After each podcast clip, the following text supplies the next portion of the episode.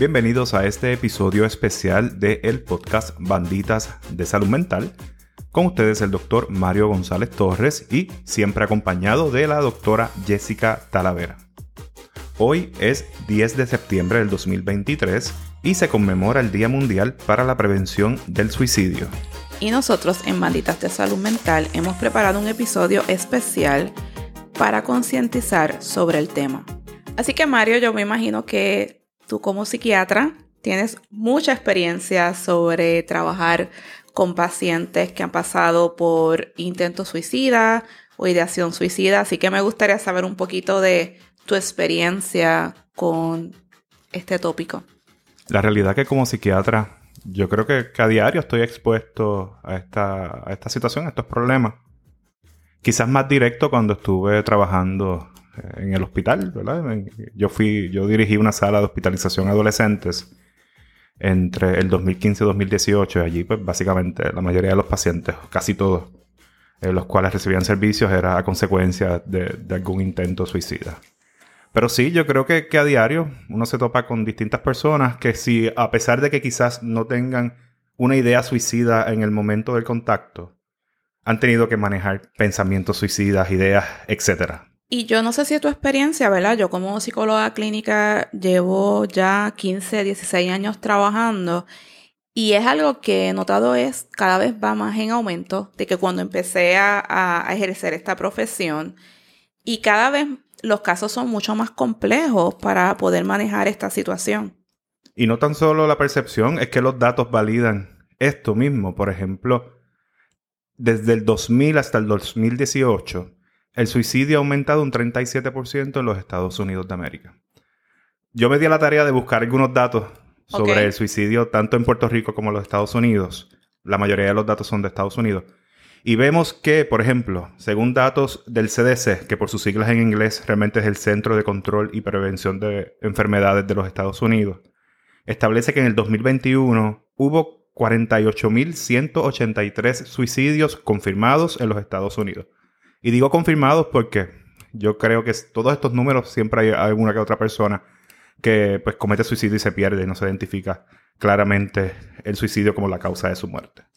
Por ejemplo, en el 2022 hubo 49.449 suicidios en los Estados Unidos, que fue un aumento de 2.6%. En Puerto Rico, en el 2000 hubo 208 suicidios, 214 en el 2021 y en el 2022 los datos establecen que hay 177 suicidios completados. El mayor número de suicidios se dio en el 2017. ¿Y qué pasó en el 2017? Huracán María. El huracán María. Y si vemos bien esos datos, vemos que los meses después del huracán los suicidios fueron más prevalentes. En general, hay algunas personas que tienen un mayor riesgo de intentar y completar un suicidio y dejándonos llevar por los datos de Estados Unidos, lo cual es bastante parecido a lo de Puerto Rico, el grupo de mayor riesgo son los hombres blancos entre 25 y 44 años de edad, también los mayores de 85 años. El, método, el método principal donde ellos completan el suicidio arma de fuego, segundo asfixia, ¿verdad? que puede ser ahorcamiento, cosas así. Y otros datos que yo creo que son muy importantes para conocerlos también son datos de Estados Unidos, en el 2021, 12.3 millones de adultos consideraron seriamente el suicidio. 3.5 millones de adultos llegaron a hacer un plan, a establecer un plan suicida. es mucho. Y 1.7% intentaron suicidio. Y esto no tan solamente en adultos. Desde el 2017, eh, la segunda causa de muerte no natural para los adolescentes y adultos jóvenes es el suicidio. O sea que sí, desafortunadamente es algo que está más prevalente en la sociedad, tanto en Puerto Rico y en los Estados Unidos. Y por eso hemos querido traer, ¿verdad? Como tópico el día de hoy, el rol de la gratificación inmediata en las conductas suicidas, porque aunque sabemos que el suicidio, ¿verdad? Detrás de esto hay varios factores de riesgo, como por ejemplo, podemos decir la edad, el contexto social, condiciones médicas, condiciones eh, de, salud mental como es depresión, la desesperanza, estresores de vida como la pérdida de un trabajo, un trauma, el divorcio, el bullying o el cyberbullying, entre otros muchos factores que puede ah, ocurrir o existir. Fíjate, Mario, que eh, hay un dato bien importante que ha salido en nuevas investigaciones. Ya investigaciones que vienen desde el 2013 a 2014, que se ha encontrado que un factor protector, esto quiere decir que puede ayudarnos en el proceso de la prevención del suicidio, es el autocontrol y el manejo de la gratificación inmediata. no sé qué tú piensas de esto. Yo creo que es algo que debemos fomentar en toda, sobre todo de los niños adolescentes, para que tengan esa base. Porque la realidad es que vivimos en, una sociedad que fomenta la gratificación inmediata realmente, Jessica. cada quien busque su teléfono celular y mira a ver cuántas aplicaciones tienes las cuales le dan música al momento, eh, los likes al momento, videos al momento, puedes comprar lo que sea al momento. Entonces es esta gratificación inmediata en todo, en todo momento. Y si no aprendemos estas otras destrezas, ¿cómo vamos a manejar la frustración? Y eso es bien importante, Mario, porque eso precisamente es lo que hablan las investigaciones, que en el mundo virtual la vida es más rápida y la gratificación inmediata la vas a ver mucho más fácil. Pero la vida real, la vida cotidiana, las cosas no son así de sencillas. Te crea unas falsas expectativas de cómo es la vida y no te ayuda realmente a aprender a manejar las emociones difíciles que son necesarias. Si nosotros no aprendemos a manejar la frustración, el coraje, la tristeza, la ansiedad, entonces pues cada vez que nos enfrentemos a una situación difícil o la percibamos difícil, podemos tener dificultades y caer en desesperanza y de ahí aumenta todo este riesgo suicida. Y ese constante el querer sentirnos bien que nos provee mucho el mundo virtual, el mundo de la tecnología, el mundo de los placeres, este, no, nos trae un impacto a corto plazo nos funciona, a largo plazo no, porque para tú llevar una vida consona con lo que tú quieres lograr, como terminar tus estudios, como comprar la casa de tus sueños, como manejar eh, una dificultad en el trabajo, en la relación de pareja, etcétera, se necesita otras destrezas mayores que el simple mero hecho de una gratificación inmediata. Y Jessica, ahorita tú comentaste algo sobre la importancia del autocontrol como factor que protege contra el suicidio. Sé que estuviste leyendo de eso. ¿Qué encontraste en lo que leíste, Jessica? Sí, mira, este estudio es el más que nos puede explicar cómo el autocontrol es importante. Mira este estudio aquí interesante, Mario, que se hizo con niños de cuatro años, donde le pusieron de frente un marshmallow. Imagínate que yo te ponga de frente ahora mismo un marshmallow, tienes cuatro años, y te digo, te voy, eh, ok, Mario, te voy a dejar de frente este dulce que tienes aquí. Eh, te lo puedes comer cuando tú quieras, pero si esperas 15 minutos, te voy a dar dos. Así que ahora yo me voy, te dejo solamente con ese dulce de frente y tú tienes que esperar 15 minutos frente al dulce y decidir si te lo comes o no te lo comes. Pues mira lo que pasó. Hubo niños que definitivamente quisieron al momento. Se ampliaron el marshmallow. se lo comieron, claro, o sea, no break. Eso es gratificación inmediata. Tú lo tienes ahí de frente, ¿por qué no? Olvídate del segundo. ¿Qué dicen los que investigaron sobre este tópico? ¿Cómo eso se traduce? Por eso es más fácil gastar dinero que ahorrar, porque ahorrar dinero eh, tienes que esperar a ver ese dinero, o sea, tienes que pasar un proceso, esperar terminar unos estudios, una carrera a largo plazo, tienes que esperar. Es que te, escucho y me hace pensar a mi hijo, que, que cómo yo lo he ayudado a trabajar el autocontrol. Fíjate, y la comida es una de las cosas que usualmente se nota si tenemos bueno o mal autocontrol. Antes él se comía casi una caja de, galletas Oreo, galletas de chocolate con crema. Eh, completa en un ratito, una sentada. Y poco a poco uno ha tenido que ayudarlo para que entonces él, tenga la capacidad de regularse y no, y no, comérselo. Y ahora, si tú vienes a ver, esto es un ejemplo básico, pero si nos vamos a lo que tú acabas de comentar, el nosotros ayudar a nuestros niños, adolescentes, nuestros hijos, hijas, etcétera, ¿verdad? A obtener control en cosas que son pequeñas, nos va a ayudar a que tenga resultados pues, más grandes. Continuando con ese estudio, pues mira que se encontró con los niños que esperaron los 15 minutos. Esos niños que esperaron 15 minutos, que se sentaron ahí a esperar, primero comenzaron a hablarse a sí mismos, otros empezaron a cantar, otros inventaron juegos y otros inclusive se durmieron. Esto lo que quiere decir de una manera sencilla, Mario, es que buscaron maneras de autorregularse o en qué entretenerse en lo que esperaban, ¿verdad? Esos 15 minutos para tener entonces esos dos marshmallows. Entonces, ¿cómo se traduce esto a el día a día? Son niños que aprendieron a autorregularse y no respondieron de inmediato a esa gratificación, en este caso el dulce. Entonces, lo que los investigadores se dieron cuenta que estos niños que esperaron esos 15 minutos era porque los papás le enseñaron a autorregularse. Lo que quiere decir que el aprender a no responder a la gratificación inmediata es algo que se enseña, son destrezas de cómo tú te autorregulas ante las situaciones, que en este sentido el dulce significa la vida tuya en, en, en sí, en el día a día.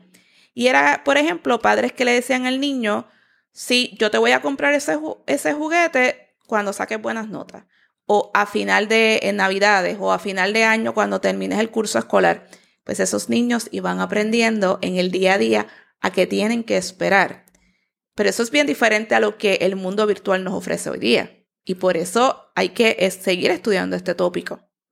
Y yo pienso también que, como tú lo comentas, si aprendemos a autorregularnos, vamos a ser personas con más resistencia o resiliencia. Y eso nos va a ayudar a manejar nuevamente las distintas situaciones de la vida. A mí me gusta mucho trabajar con adolescentes y adultos jóvenes, ¿verdad? Y uno se remonta a esa época, porque uno ve la vida bien distinta y realmente como carecemos de madurez y marcos de, de referencia adecuada y nos dejamos llevar muchas veces por lo que vemos en las redes sociales estamos bien equivocados sobre la percepción que tenemos sobre lo que es la vida, que eso uno solamente lo, obtiene. Pero es esencial quizás dar esos, esos enseñanzas a temprana edad para nuestros niños y adolescentes. Exactamente, este Mario, es como eso se traduce, ¿verdad? A la, a la vida. ¿Y por qué entonces esto es importante en combinación, ¿verdad? Con el tópico del suicidio. Porque ante las situaciones dolorosas que todos los seres humanos experimentamos, todos lo tenemos, hay que permitirse sentir ese dolor, pero no solamente eso, aprender destrezas de cómo autocalmarnos, porque hay personas que lo desarrollan como estos niños. El cantar es una manera de autocalmarte, el decidir este, inventarte un juego fue una manera de autocalmarse, pero hoy día existen muchas maneras de nosotros autocalmarnos, pero son destrezas que también podemos aprender. En vez de sentarte autocriticarte y también hay destrezas para aprender de no responder ante la impulsividad. Y es aquí, Mario, donde un profesional cualificado con esta preparación clínica puede ayudar a la persona que está en riesgo de suicidio. Y esto es bien importante porque cada vez más, eh, y esto datos siguen más en aumento, los adolescentes y los jóvenes están recurriendo a las redes para desahogarse, porque el desahogarte en las redes es una gratificación inmediata.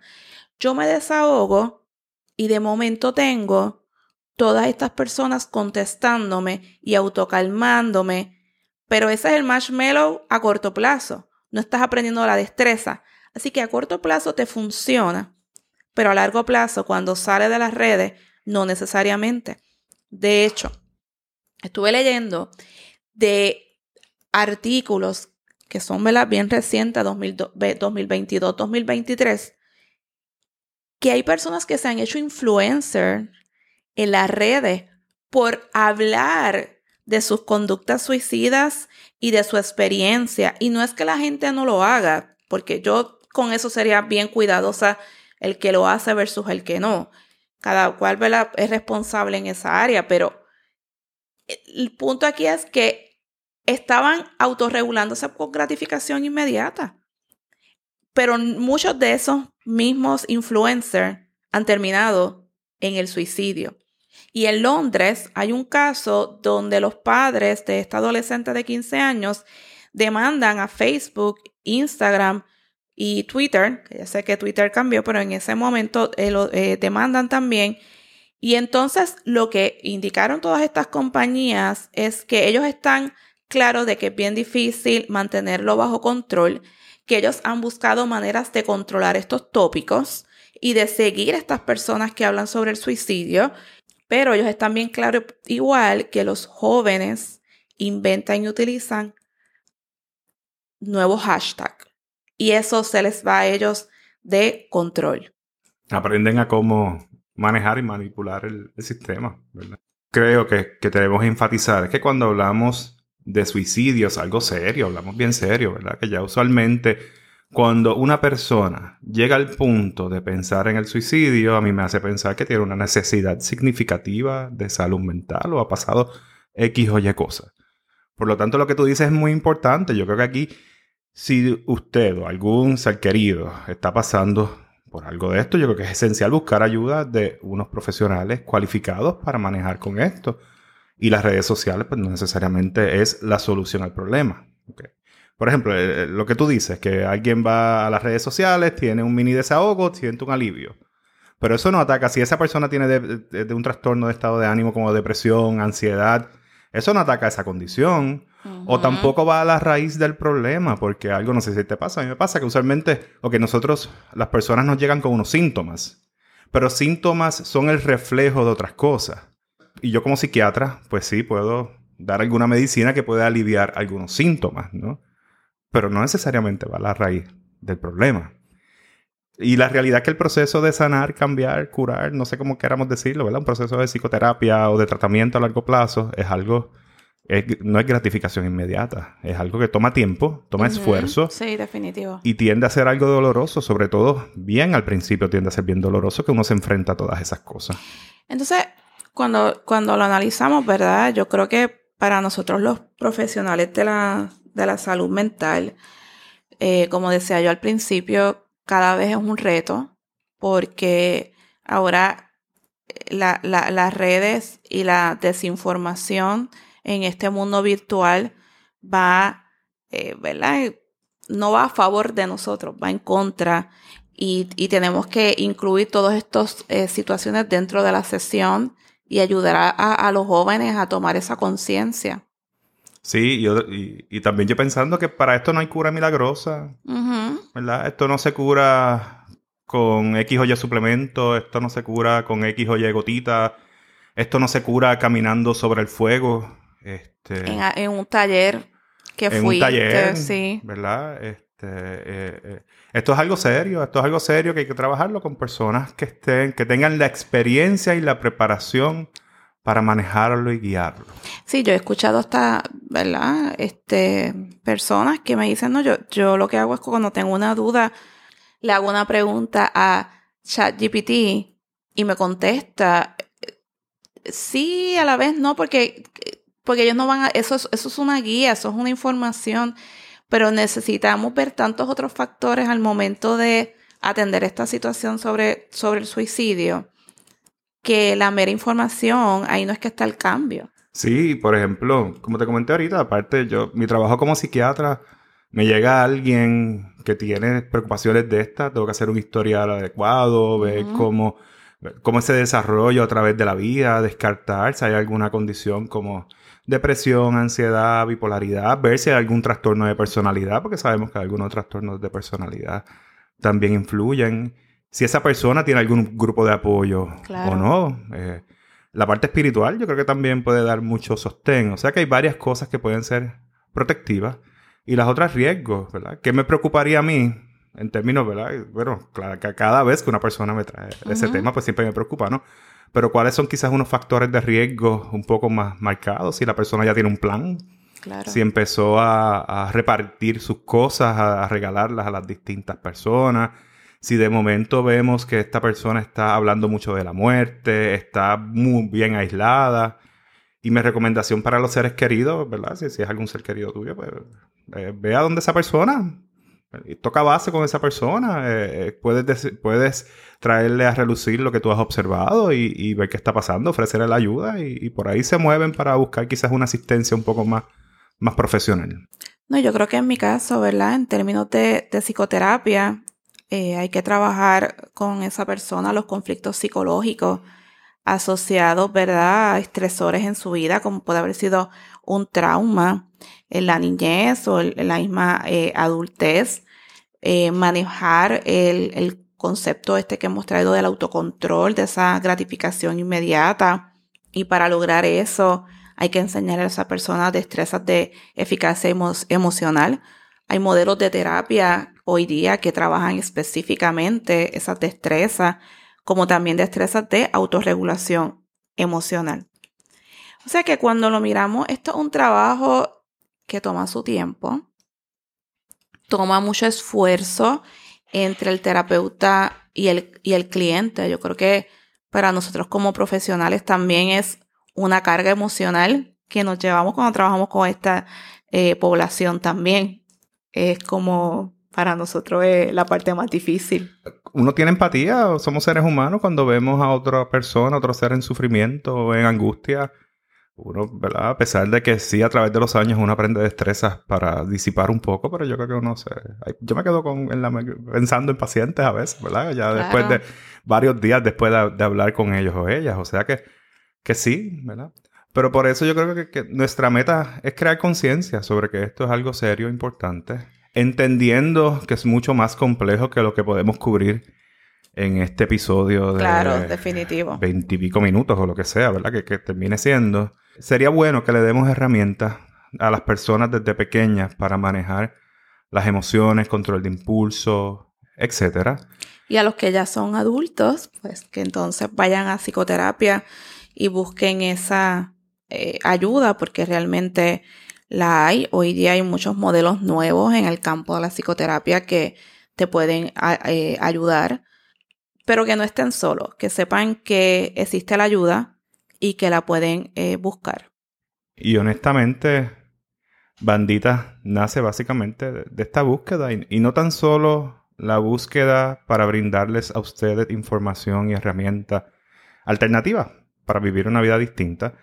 También viene de nuestra búsqueda porque nosotros, igual que cualquier otra persona, hemos sentido pues, lo difícil que es en ocasiones manejar las distintas situaciones de la vida y a pesar de que pues yo soy psiquiatra y Jessica es psicóloga clínica, somos seres humanos que tenemos las mismas emociones que el resto de la gente.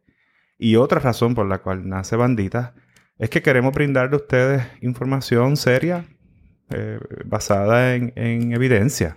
Sí, Mario, y, como bien tú dices, este, y como yo le digo a, a mis clientes o pacientes, este, también yo soy ser humano y paso también por frustraciones y situaciones que la vida son difíciles y estoy muy consciente de todas las destrezas emocionales y sociales que uno tiene que tener para poder salir de las dificultades. Así que vamos a terminar el episodio con una frase en la que encontré que me gustó mucho, que es de Khalil Gibran, que dice que por muy larga que sea la tormenta, el sol siempre vuelve a brillar entre las nubes. Y si usted o algún ser querido está manejando situaciones similares a las que hemos discutido en este episodio del podcast Banditas de Salud Mental, puede llamar a la línea Paz en Puerto Rico, que es una línea de apoyo, que es el 1-800-981-0023 a la línea de apoyo a salud mental marcando el 988. Para emergencias debe asistir a la sala de emergencias más cercanas o llamar al 911. Deseamos recordar que la información que brindamos en este episodio de el podcast Banditas de Salud Mental es con fines educativos y no reemplaza una evaluación por un profesional de la salud mental. Si a usted le ha gustado el contenido, y la información que hemos brindado en este episodio, por favor suscríbase al podcast y compártalo con sus seres queridos. Gracias por su sintonía y hasta la próxima.